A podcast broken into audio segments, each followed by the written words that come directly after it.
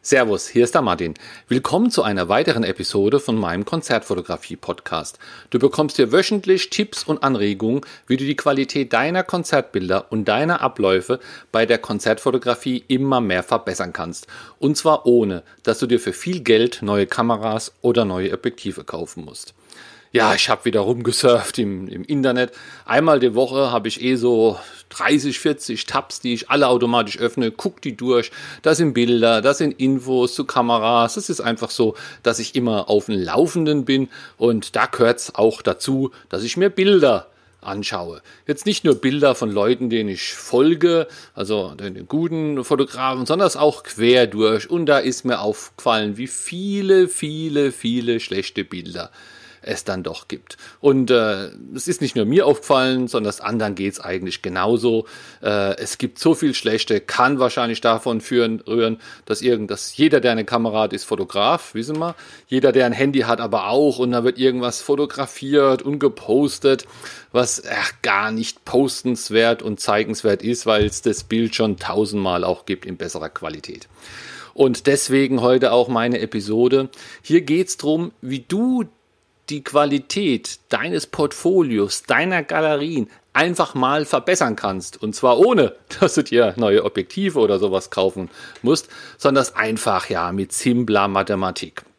Ich sag dir einfach auch, auch gleich wie, leuchtet ein, aber es gehört natürlich auch immer ein bisschen zum Mut, das auch zu machen. Ja, gehen wir mal davon aus, dass du, wenn du eine Band fotografierst, äh, ja, machst du deine 200, 300 Bilder, suchst ein paar in die engere Auswahl, bearbeitest welche und zum Schluss schaffen es vielleicht von dir ja 6 bis 30 Bilder, sage ich einfach mal, dass mal mehr sind oder weniger sind. Das kann natürlich auch sein, wenn gar nichts ging, hat man nicht mal sechs gute. Wenn das eine super Band war, man hat das Konzert durchfotografiert und es waren viele verschiedene Situationen, kann es auch mal über 30 werden. Aber letztendlich, wenn du so deine deine Gigs anschaust, deine Veröffentlichungen, dann wird es pro Band irgendwo 6 bis 30 sein. So, jetzt hier sagen wir mal einfach in unserem Beispiel, du hast jetzt 21 Bilder von der Band von gestern Abend gemacht. Jetzt, wenn du dir deine Bilder anschaust, sind nicht alle gleich gut. Ja, wenn du die mit Schulnoten bewerten würdest, dann würdest du manchen eine 1 geben, manchen eine 3 und manchen eine 2, also 1, 2er und 3er. Hier in unserem Beispiel machen wir es jetzt einfach mal so, dass du sieben Bilder eine 1 gibst, sieben eine 2 und sieben eine 3. Es ist auch so, dass doppelte Bilder gleich mal eine schlechte Note bekommen. Ja? Wenn der, der Künstler jetzt, und wenn es noch so toll ist, das Bild, das zweite Bild sehr ähnlich ist, das, das macht es nicht besser, dann musst du dem zweiten Bild auch gleich eine 3 geben. Allein gesehen könnte es eine 1 sein, aber zwei ähnliche Bilder will ja auch keiner. Ist eine Wiederholung, ne? so heißt dann der Schulung, deswegen eine schlechtere Note.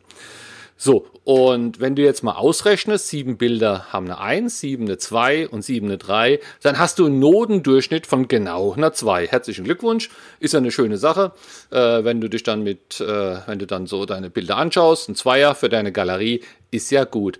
Aber jetzt pass auf, jetzt kommt der Trick. Werf doch mal alle Bilder raus, die die Note 3 haben.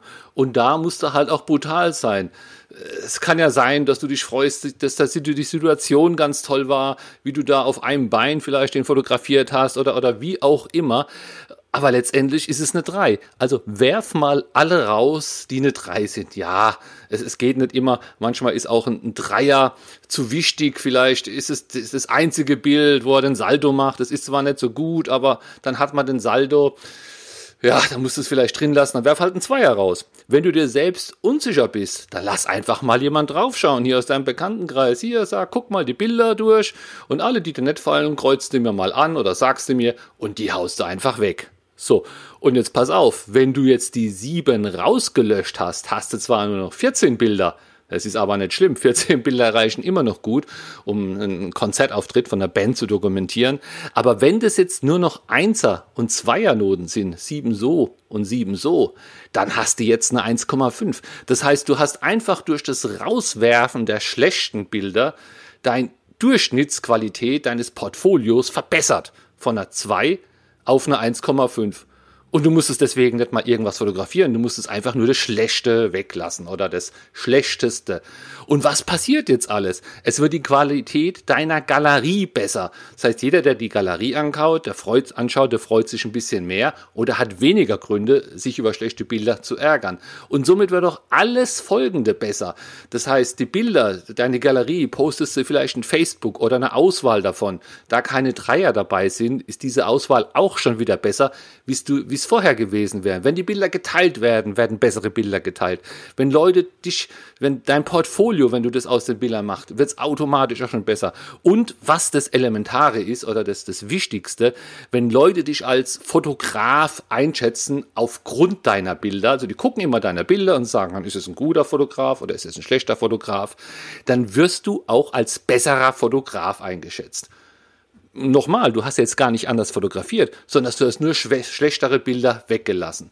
Also ist natürlich eine coole Sache, solltest du unbedingt machen, ja, reduziere deine Bilder, hau nicht 20, 30 raus, es reichen auch weniger und lass die schlechten weg. Ja, und wenn du eine wirklich, wirklich coole Socke bist, ja, äh, dann hause alle raus und lass nur die Einser drin. Dann hast du natürlich ein Portfolio mit Einserbilder. Das ist eine coole Sache. Jetzt denkst du, Mensch, jetzt habe ich so viel fotografiert und so viel sind doch auch gut. Ja, Ausschuss ist immer, ja, und ob du jetzt 290 Bilder löscht oder 295, das, das ist ja egal. Aber stell dir vor, du würdest immer nur die Einserbilder nehmen. Und es ist dann natürlich sehr schwer, auch die Bilder auszuwählen das besser oder das besser, aber es geht ja irgendwie.